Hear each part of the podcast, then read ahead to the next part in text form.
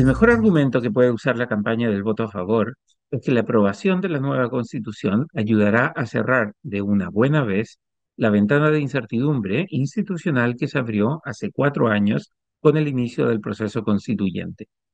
Precisamente porque la opinión pública sufre de fatiga constitucional y no pone mucha atención al contenido del nuevo texto, la mejor estrategia para sumar votos a la campaña del apruebo es asociar la nueva constitución al fin de la incertidumbre institucional que ya tiene hastiada a la mayoría de los chilenos y que tiene a la economía del país sin poder despegar.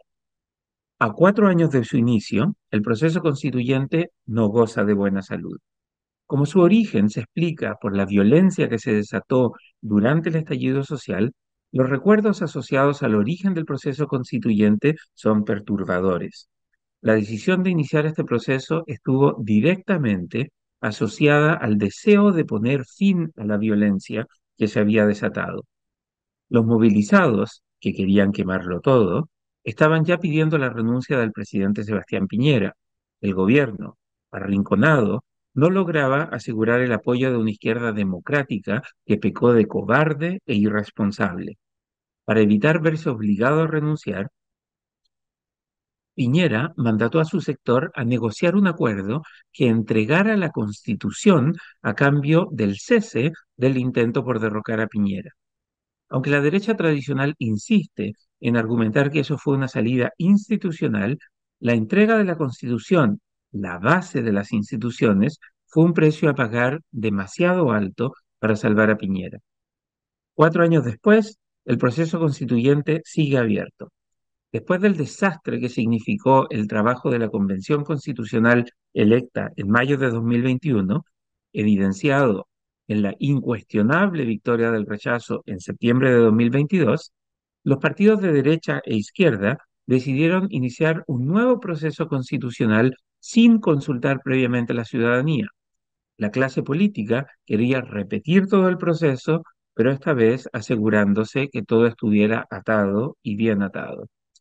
Sin aprender la lección de que cualquier grupo de personas que recibe el mandato de redactar una nueva constitución puede caer ante la tentación de usar la constitución para escribir en piedra sus propias preferencias de políticas públicas, la clase política volvió a meter al país en el mismo peligroso camino de un nuevo proceso constituyente. Con una amplia mayoría de derecha, el nuevo Consejo Constitucional también se obsesionó con escribir un programa de gobierno. Aunque el texto no es tan radical como el de la primera convención, el texto que ha redactado el Consejo Constitucional también peca de querer constitucionalizar cosas que debieran decidirse en el proceso político. La combinación de fatiga constitucional en la opinión pública y la sospecha de que el nuevo texto no busca unir a todos los chilenos ha alimentado la intención de voto en contra para el plebiscito de diciembre. Aunque la gente está cansada Nadie quiere reemplazar la Constitución de 1980 con un texto que genere reclamos similares a los que ha generado la Constitución ahora en vigencia. Por eso, resulta inverosímil que después de que el plebiscito de 2022 nos enseñó que la gente no quiere una constitución partisana, el nuevo texto también refleje las posturas de una trinchera en vez de establecer las reglas del juego que permitan a la gente decidir cada cuatro años, en elecciones democráticas y competitivas, la dirección que va a tomar el país.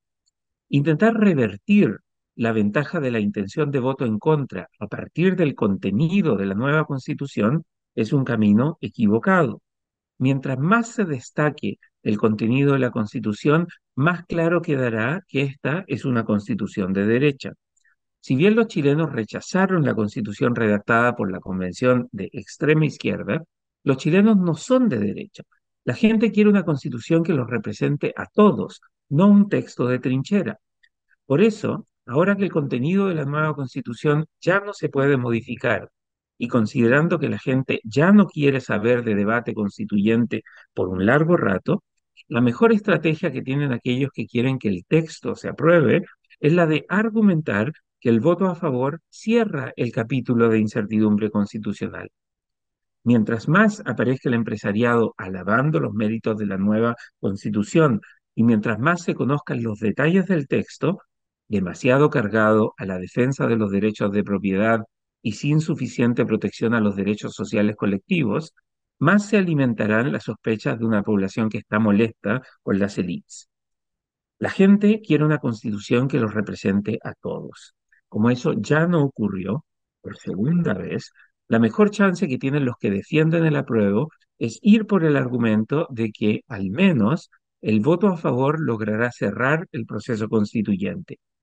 Aunque en la medida que la élite siga fallando en lograr construir un acuerdo que nos brinde un texto que sea aceptable para todos, lo más probable es que la incertidumbre constitucional siga siendo un dolor de cabeza permanente en Chile en los próximos años. El libero, la realidad como no la habías visto.